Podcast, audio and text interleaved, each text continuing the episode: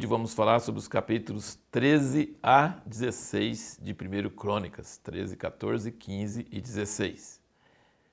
E você percebe que quase a primeira coisa que Davi faz é consultar os chefes do exército, do povo, e levar a arca do Senhor da casa onde tinha ficado muitos anos e ninguém procurava mais, no tempo de Saul.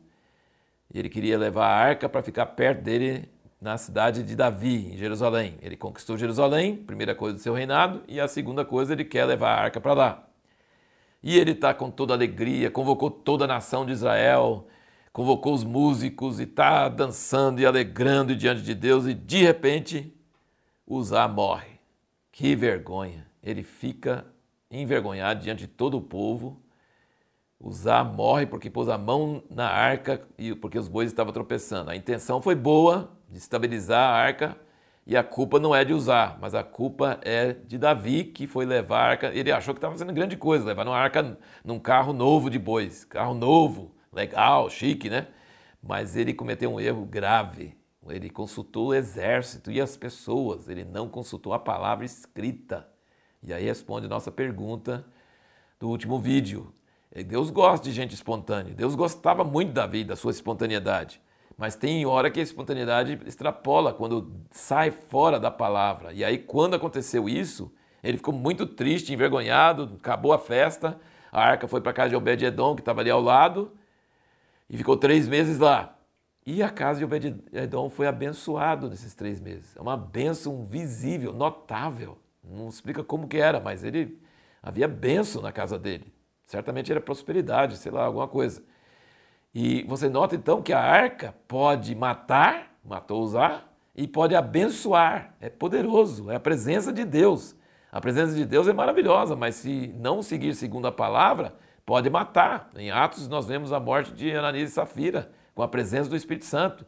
Então a presença de Deus pode curar e pode matar. Existem essas duas coisas. E aí Davi, depois de ter sofrido tudo isso, ele vai e consulta a palavra e vê que está escrito na palavra que os levitas e sacerdotes devem carregar a arca. E aí ele explica para eles, né, ele explica no capítulo 15, ele fala, versículo 2: Então disse Davi: Ninguém deve levar a arca de Deus senão os levitas, porque o Senhor os elegeu para levarem a arca de Deus e para os servirem para sempre. Aí ele convoca, convoca todo Israel de novo. Pensa assim: Davi conhecia Deus, amava Deus, cria em Deus, um Deus invisível, na época do Velho Testamento, sem a presença do Espírito Santo como nós temos hoje. É impressionante, Davi, como ele conhecia Deus. E ter coragem de chamar todo Israel de novo. Chamou uma vez e deu errado. Três meses de novo, ele chama de novo. Agora com fé, num livro antigo, que não vai ter morte novamente. Só que. E o medo? E aí pegaram e aí, quando Deus ajudou os levitas, o que é ajudar os levitas? Não caíram mortos. Por quê? Usar pôs a mão em cima para segurar, morreu. E os levitas estão levando embaixo. E não morreram. E aí então sacrificaram e alegraram e com júbilo e chegou para Jerusalém e colocou lá na tenda perto da casa de Davi. E Mical, a filha de Saul, zombou de Davi, repreendeu ele, falou assim: "Você é um rei, parece um cantor sertanejo, parece um vagabundo qualquer, sei lá. Ele disse assim que ele, ele, se, ele não manteve a honra, a reverência, o respeito da sua, do seu ofício. E Davi falou assim: diante de Deus, eu não quero ter ares de alguém importante. Diante de Deus, eu quero me alegrar. E Mical morreu sem filhos, estéreo, até o dia da sua morte. Isso nos fala então que Davi representa um pouco esse movimento do Espírito Santo, pentecostal, carismático, que comete alguns absurdos e pessoas morrem, comete algumas coisas que não são segundo a palavra. Tem que estudar a palavra, não pode ser ter o Espírito Santo. Mas o Espírito Santo e a espontaneidade e a alegria diante de Deus é muito importante. Davi instituiu os músicos, aquela coisa maravilhosa. Mas então, e nós vemos no século passado, no mover do Espírito Santo, e nesse início também do século XXI, que as igrejas com o mover do Espírito Santo e os dons e tudo multiplicam.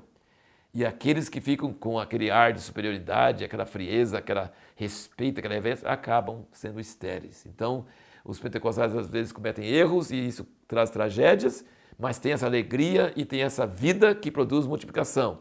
E os tradicionais e aqueles que não que são contra essa espontaneidade acabam sendo estéreis. Então a gente tem que achar esse equilíbrio de estudar a palavra, mas de ter espontaneidade.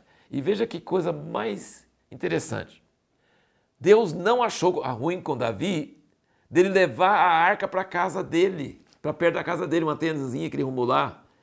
Mas se fosse olhar as escrituras, ele deveria ter levado a arca de volta para o tabernáculo de Moisés, que estava lá no alto de Gibeão.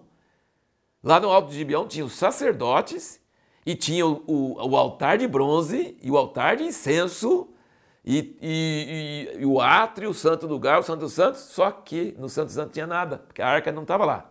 A arca foi para a terra dos filisteus. Quando voltou dos filisteus, eles abriram, morreram um bocado de gente, mandaram para aquela casa que onde ficou muitos anos, e depois Davi pegou e ia levar para a casa dele, não ia levar lá para o tabernáculo. Então você vê que Deus não é detalhista, não, assim, não exigiu que Davi fosse ao ponto de levar a arca de volta lá para o tabernáculo. Porque a arca, não foi Davi que tirou a arca do tabernáculo. A arca nunca, eh, nunca tinha voltado para lá depois dos filisteus. Então ele falou: Eu quero Deus perto de mim. E pôs a arca lá. E ele sacrificava no caminho, sacrificou diante da arca lá, sem o altar de bronze, sem as coisas certas que Moisés tinha estabelecido. Então você percebe que algumas coisas é atravessar a linha. Usar com a mão em cima da arca e tentar estabilizar e carregar em carro de boi, não, isso não pode.